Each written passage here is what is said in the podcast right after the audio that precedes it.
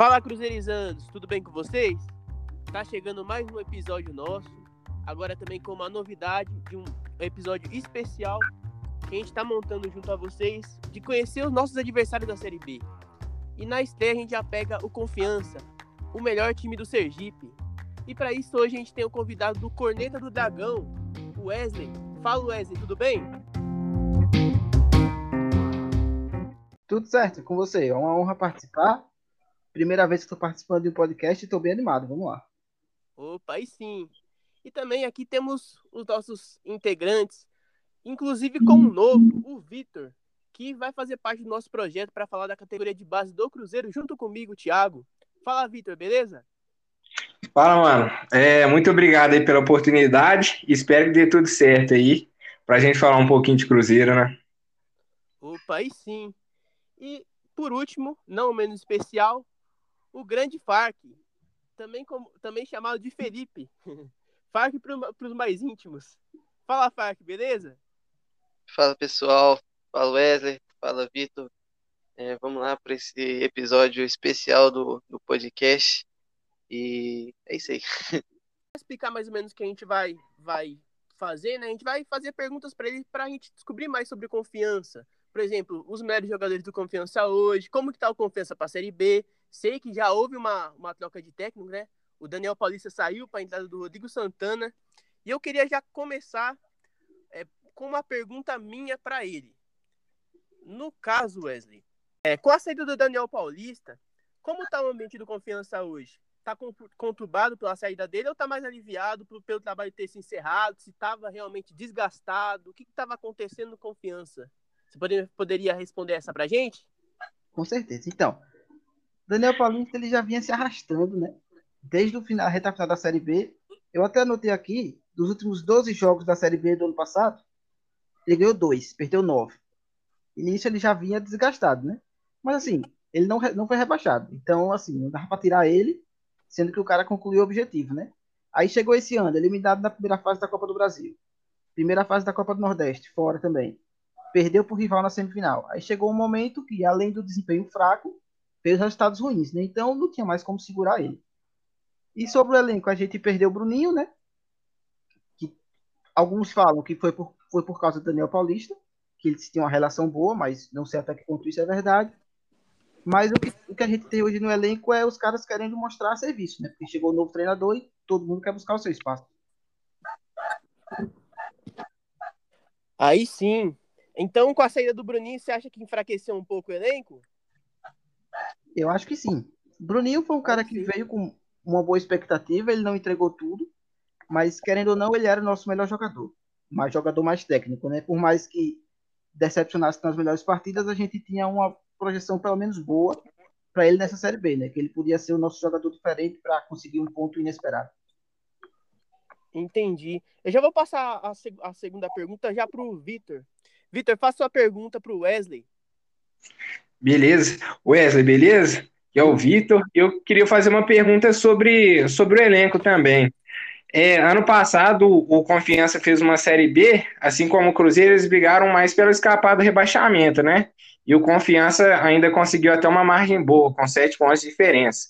Você acha que é, em 2021 o Confiança tem um elenco e, de acordo com o desenvolvimento dos atletas, ele briga para subir, briga para permanecer na B, ou ele vai fazer um campeonato mais ali no meio de tabela? Não, a nossa briga é com certeza contra o rebaixamento. A gente, se a gente analisar todo o elenco, todas, todas as posições são inferiores à, à da temporada passada. Eu só salvo a dupla de zaga, que eu acho a de hoje melhor, mas todo, todo o resto do elenco é inferior à da temporada passada. Sem falar que a Série B desse ano, ao meu ver, tem times mais qualificados, né? Então eu acho que a nossa briga é contra o rebaixamento e precisa de muito, muito reforço mesmo para conseguir brigar, porque o elenco de hoje é muito abaixo. Certo. E Fark, faça a sua pergunta também para o Wesley. É, boa noite, Wesley. É, eu queria saber de você, cara, na sua opinião, qual que é a maior dificuldade que o Cruzeiro vai enfrentar no jogo contra o Confiança? Boa noite. Essa, é essa é uma boa pergunta, porque como chegou um novo treinador e ele não, não fez nenhuma partida ainda, eu não sei ainda o que é que eles podem apresentar. Mas eu, eu, ju, eu julgo a, a melhor qualidade do confiança o jogo aéreo, principalmente por causa dos zagueiros. Eles são bons no jogo aéreo ofensivo, né? Só que nisso a gente perdeu o nosso zagueiro. O Nery Barreiro tá machucado. Aí vai voltar um Dirley de lesão, que eu não sei até que ponto ele vai entrar bem. Então eu acho que a maior dificuldade que o Cruzeiro vai enfrentar, além de um jogo aéreo interessante, é a, o ânimo que sempre dá a chegada do novo treinador, né? Os jogadores querem ele mostrar serviço. Então eu acho que isso pode ser um bom diferencial para tentar equilibrar o jogo. Boa. Eu vou fazer a minha, a minha segunda pergunta, que no caso é quem são os jogadores hoje que você tem mais expectativa na partida entre Cruzeiro e Confiança que podem fazer a diferença?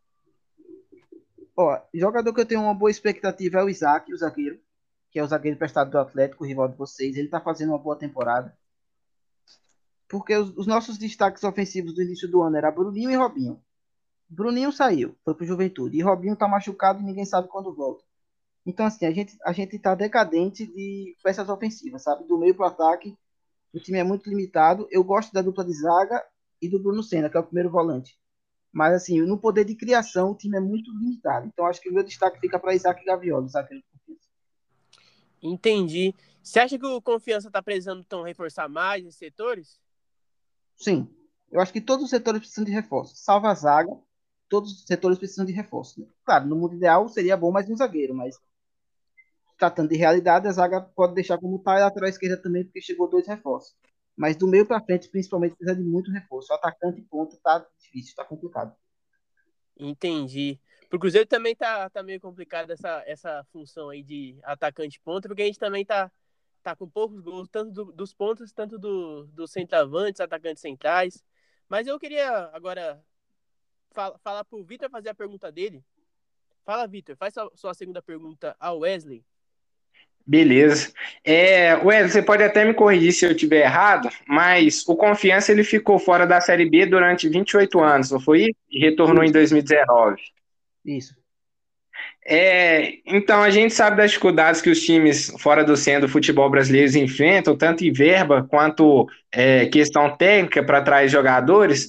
Você acha que o Confiança está se preparando para o acesso à elite, assim como foi o Atlético Paranaense, Bahia, Fortaleza, Ceará, que hoje são times que sempre estão figurando na Série A?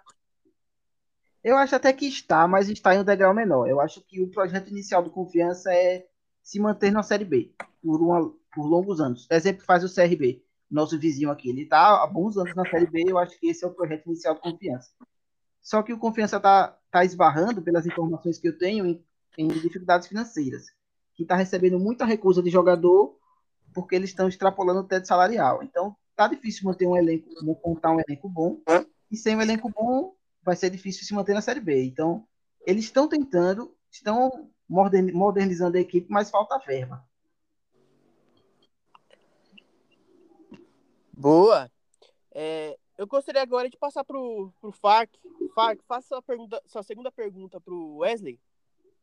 É, ô Wesley, você falou aí que precisa reforçar, então, tendo em vista isso, eu vou já pular para uma pergunta aqui, que eu queria saber. Se, se você estiver acompanhando mais ou menos né, os jogos do Cruzeiro e tal, queria saber se você tipo, pudesse escolher qualquer um jogador do Cruzeiro para ir por confiança, você escolheria algum? E se sim, qual seria? Ó, eu devo confessar que eu não, não acompanho, não acompanhei muito o Cruzeiro esse ano ainda, mas dos jogos que eu vi na temporada passada, eu gostei muito do lateral de vocês, o Cáceres. Eu não sei se ele ainda tá aí, mas se fosse para escolher um, acho que eu escolheria ele. Ele tá, cara. Ele tá é um dos nossos principais jogadores também, viu? Ele me impressionou muito nos dois jogos, ele foi muito bem. Inclusive, ele fez gol contra a gente. Sim. Ele tá numa decadência é, ultimamente. Acho que é até porque, assim, é, o Cruzeiro hoje não tem um lateral direito reserva, né? Aí tá jogando desde a da temporada passada até aqui. Aí tá pegando muita questão do desgaste dele, né? E a gente tá também vendo que ele não é isso tudo que a gente, que a gente viu no começo da Série B. Mas ele realmente jogou muito bem contra vocês nos dois jogos. Acho que ele fez um gol, inclusive. Aliás, acho que ele fez dois gols. Se eu não me engano, no primeiro jogo, acredito que, que ele fez um gol também, não, ou não. Sim. Foi, fez, fez dois gols. É, fez, fez esses dois gols, ele foi muito bem mesmo. Mas agora já indo para minha última pergunta para você, Wesley. É, eu queria saber do fator campo. Já comentei com você sobre no, na DM do, do Twitter, quando eu fui, fui fazer esse convite para você. Mas eu queria saber do, de você, é, porque assim, é, no primeiro jogo entre Cruzeiro e Confiança, é, quando a gente foi enfrentar você, a gente sofreu muito com o fator campo. O gramado estava ruim para os dois times, sabe? Você me falou tanto que é, tinha que, que, o Confiança jogou até com, com teve jogos piores do Confiança por causa do gramado. Eu queria saber de você se, se o gramado agora tá, tá, tá melhor realmente, se é, deram um jeito no gramado, com todo respeito possível. Mas é que realmente aquele gramado do, do Confiança naquele, naquele jogo foi assim foi fundamental para o resultado, pelo menos do Cruzeiro, sabe? Não tirando o mérito do Confiança, porque vocês também foram muito bem no, jo no jogo, mas ali a gente sentiu um pouco de raiva. A gente sentiu realmente que a Série B tem essas dificuldades. Eu gostaria de saber de você, é, sua opinião aí sobre o gramado, dá informação se o gramado deu, deu realmente uma, uma melhorada. Como é que tá essas coisas? Não, a raiva que você sentiu, eu entendo, porque eu sentia também. Eu sentia um misto de raiva e vergonha, sabe? Porque quem cuida do gramado é o governo do estado. E aí, quando deu a parada da pandemia, eles simplesmente largaram de lá o gramado. E aí, quando voltou, já voltou em cima da Série B e o gramado era aquilo. E aí não teve tempo nenhum para recuperar. Só que aí, para essa temporada, eles pararam o uso e trocaram todo o gramado. Fizeram, acho que, uns 45 dias a 60 dias de recuperação. Inclusive, ficou fechado, Confiança foi jogar em Lagarto, que é a cidade daqui. E assim, o gramado hoje é totalmente praticável. Inclusive, o gramado da gente, quando jogava na Série C, era melhor do que quando a gente foi jogar na B. Então, a raiva que vocês sentiam jogando lá, a gente sentia 19 vezes no ano. Mas hoje o gramado é totalmente praticável no futebol, tá bem tranquilo o gramado.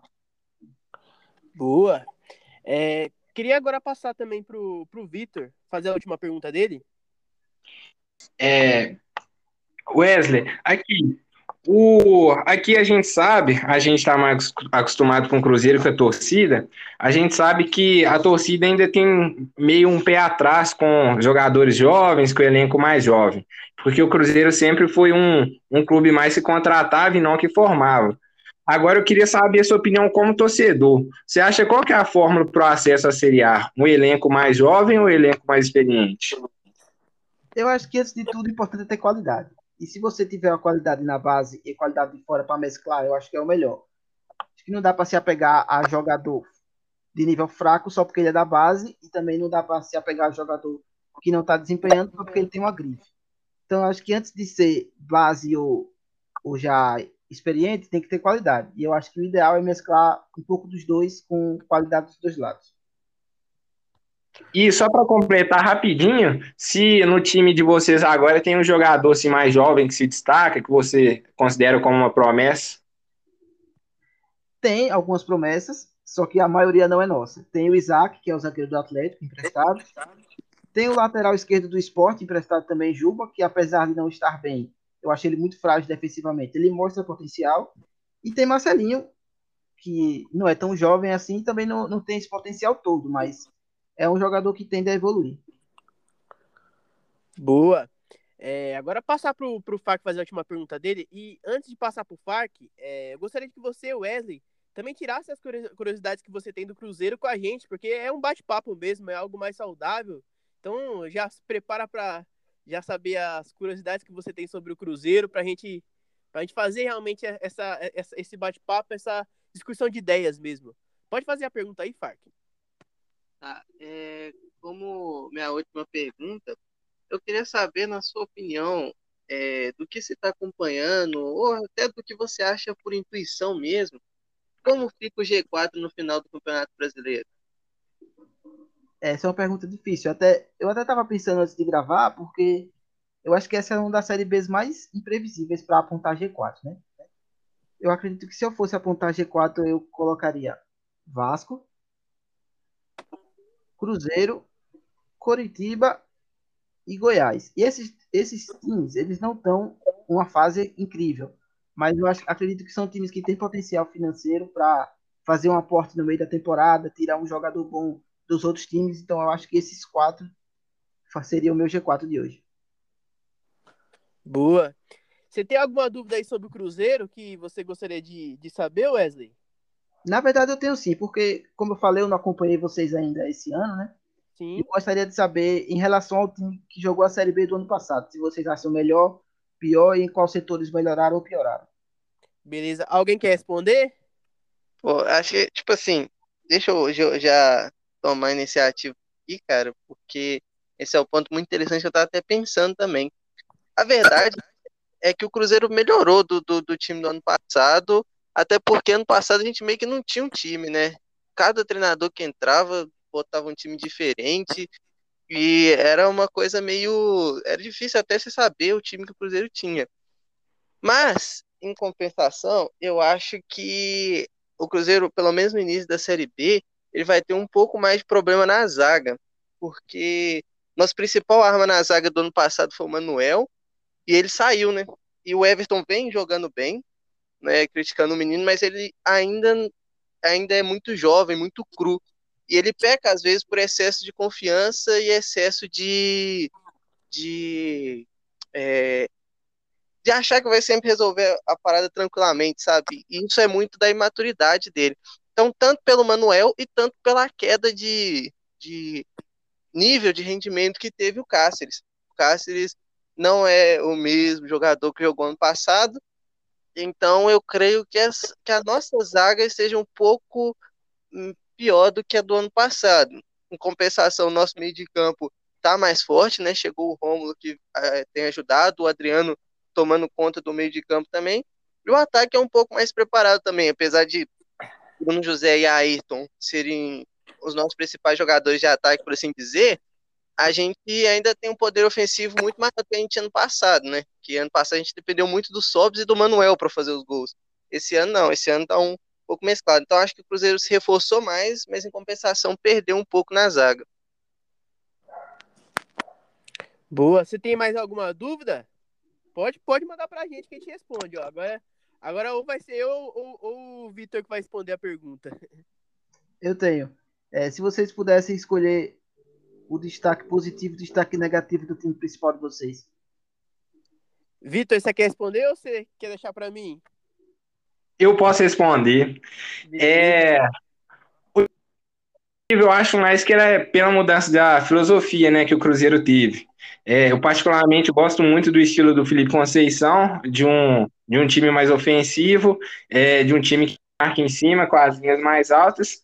E o que eu tô achando, o destaque negativo é que eu acho que tá faltando um pouquinho de qualidade no meio de campo, porque o time ele consegue até fazer as jogadas certas, mas quando chega ali no último terço, peca muito na tomada de decisão, ou sai um passe errado, ou um drible errado, e aí isso acaba é, influenciando na média de gols, e é um dos problemas também Conceição, e eu acho que com algumas contratações ele consegue melhorar, visto que lá no, no time do Guarani no ano passado era um time que fazia é, bastante gols. Boa. Mais alguma pergunta aí? Eu tenho mais uma. É, em relação aos estádios, né? Porque vocês estão vivendo talvez um dos piores momentos do Cruzeiro, né? Que jogando a Série B. Sim. Mas pra gente é um dos melhores, também jogando a Série B. E para mim é um sentimento muito misto, porque eu tô vendo a talvez a melhor época do meu time sem poder ir ao estádio. E para vocês, como é ver a época do Cruzeiro na Série B longe dos estádios? Cara, eu acho que é um sentimento muito estranho, né? Eu acho que a torcida seria muito fundamental, principalmente nesse time de formação do Cruzeiro. E também acho que poderia prejudicar algumas coisas, porque como o Cruzeiro está tá sendo um time em formação e um time jovem, pode ser que, assim como acontece com, com, com as maiorias da torcida do, do, dos times brasileiros, né? Eles não têm tanta paciência com o jovem, né? E talvez em dois, três erros de alguns jogadores jovens, é, a torcida poderia cair em cima e o, realmente o, o menino entrar em, entrar em decadência e começar realmente não dar certo no time do Cruzeiro, sabe? Então eu acho que tipo ela seria importante, principalmente na questão de mostrar a identidade do Cruzeiro, porque a identidade do Cruzeiro é a torcida. Então o jogador que, que vê é, a nossa torcida fazer as festas, empurrar realmente o, o time para ganhar jogos, o jogador, o jogador se empolga e se identifica e, e consequentemente vai querer fazer mais e mais. É, mas também tem esse fator que eu disse, o fator de alguns jogadores jovens, por exemplo. É, eu cito o exemplo do Everton, por exemplo. Se o, Everton, se o, o Everton é um zagueiro nosso de 17 anos, 18 anos na verdade, né? Se a torcida tiver, é, tivesse em presença e fizesse uma pressão nele a cada erro que ele, que ele teve recentemente, meu, acho que poderia até abalar um pouco a evolução do jogador, sabe? Então a gente, tipo, é, é um misto de, de sentimentos. É, a, às vezes a gente acha que com, torcida, com a torcida no estádio, pelo menos a do Cruzeiro, né? Faria uma grande diferença, faria sim, só que também poderia prejudicar, prejudicar nesses casos, sabe? De jogadores jovens. Eu só, eu só queria fazer mais uma pergunta em relação aos jogadores emprestados. Se vocês têm jogadores para emprestar, se vocês, se vocês aprovam essa ideia de emprestar jogadores para possíveis concorrentes né, na Série B. Essa, essa pergunta é ótima, cara, porque a gente comenta muito disso. Eu tenho muito jogador para emprestar hoje. É, eu cito, por exemplo, aliás, na diretoria, já que, que a diretoria já separou para empréstimo, né? Tem dois, tem dois muito talentosos, que é o Marco Antônio, que muitos falam que é a nossa principal promessa de anos, que é um meio-campo clássico, camisa 10, de bom passe, passe longo muito bom. É um clássico camisa 10. Tem o Paulo, que é um zagueiro de seleção brasileira sub-17, sub-15, provavelmente também vai ser de sub-20, porque tem destaque o suficiente para isso, é, que são jogadores já que a gente está procurando empréstimo para eles, né? E falando também, tem o Thiago, que é outro centavante, que quando subiu profissional apareceu muito bem, só que só que, no, só que depois, no meio da temporada, começou a sentir um pouco. Hoje já é um pouco questionado pela torcida. Então é outro que também provavelmente vai ser, vai ser emprestado. O Nonoca também, o Lucas Nonoca, já jogou no esporte. Não sei se você conhece ele, esporte, boa esporte, que tem 21 anos, inclusive. Ele também é outro jogador que vai ser emprestado, que o Cruzeiro retornou ele do Boa Esporte para aproveitar ele, mas o Felipe Conceição não, não quis aproveitá-lo. Então, tipo, provavelmente vai ser um outro empréstimo. Acho que jogador para emprestar aqui, acho que é o que a gente mais tem, cara. Eu falo isso porque no Confiança, um dos melhores jogadores que já renderam foi o que a gente recebeu emprestado, né? E os medalhões que a gente trouxe na temporada passada foram todos uma decepção. Thiago Luiz, André Moritz, só de falar esses nomes dá arrepio na torcida. Enquanto isso, o Castilho, que veio emprestado do rival de vocês, salvou o nosso meio campo. E eu acho que esse empréstimo entre clubes de maior estrutura para clubes que estão começando a desenvolver a estrutura é um negócio bom para as três partes, né? Tanto para os dois times quanto para o jogador que ganha tempo de jogo.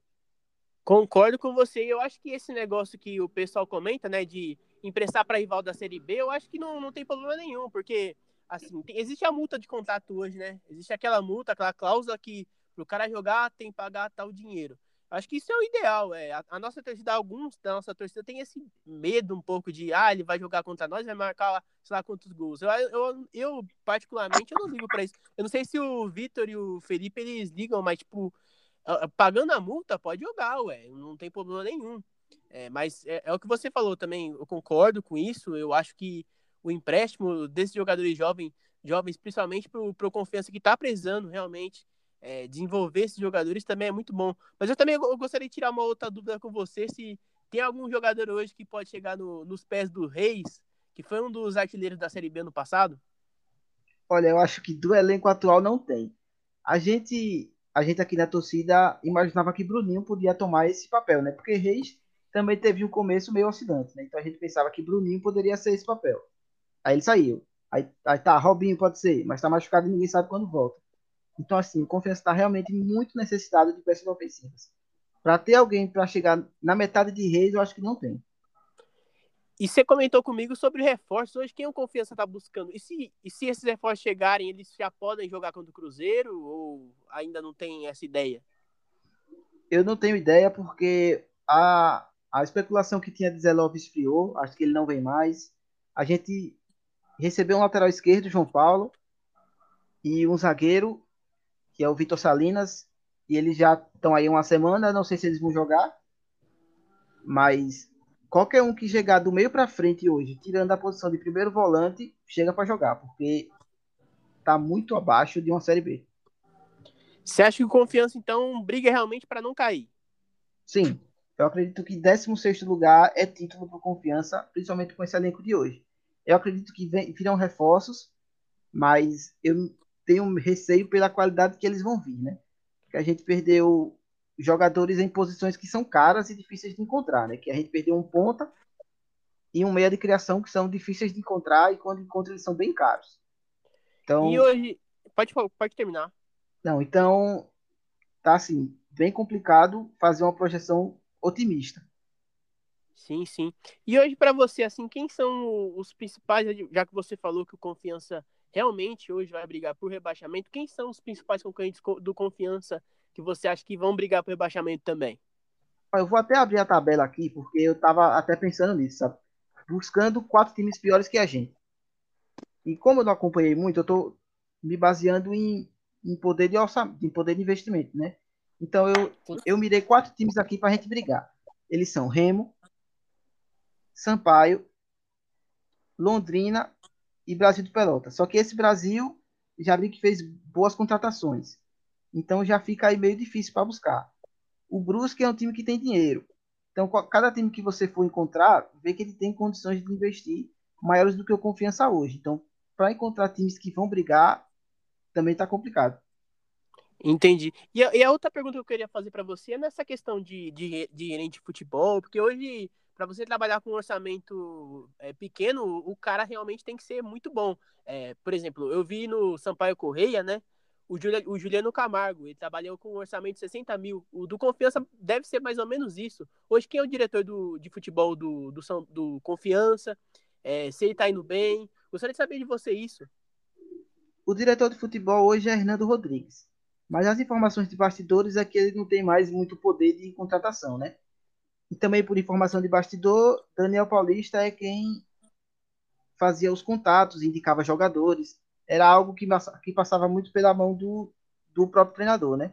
E Rodrigo Santana já chegou indicando o zagueiro, né? Que foi o, o Salinas que chegou, foi indicação do Rodrigo Santana.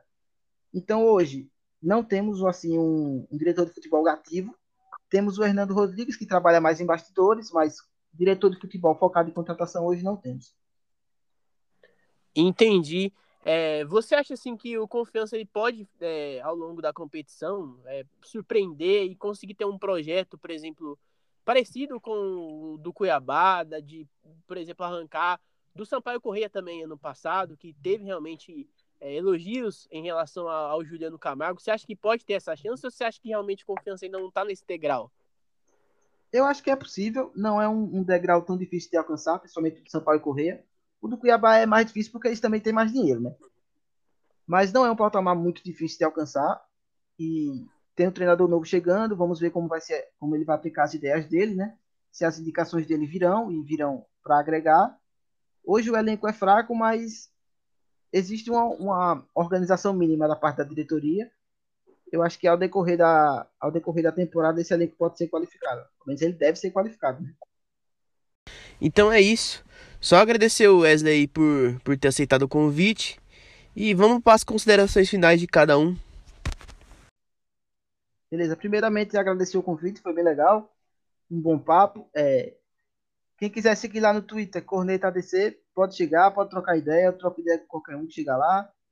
E eu queria desejar boa sorte para vocês a partir da segunda rodada da Série B. Muito obrigado, Wesley. Considerações Valeu. finais aí, Felipe?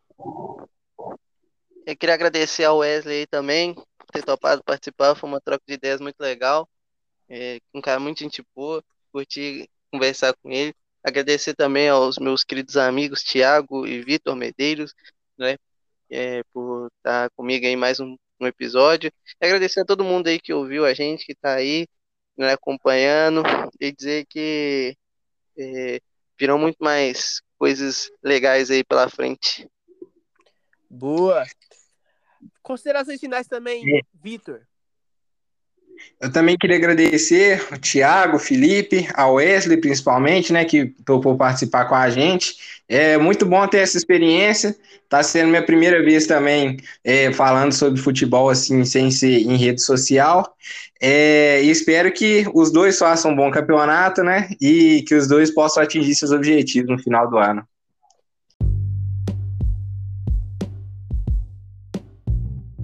Então é isso, chegamos a mais um fim do podcast Cruzeirizando. A gente agradece aos ouvintes por estarem nos acompanhando e interagindo conosco. E vai vir mais coisas boas. E seguimos aí à espera de uma boa estreia que o Cruzeiro consiga vencer o confiança no próximo sábado. Até mais!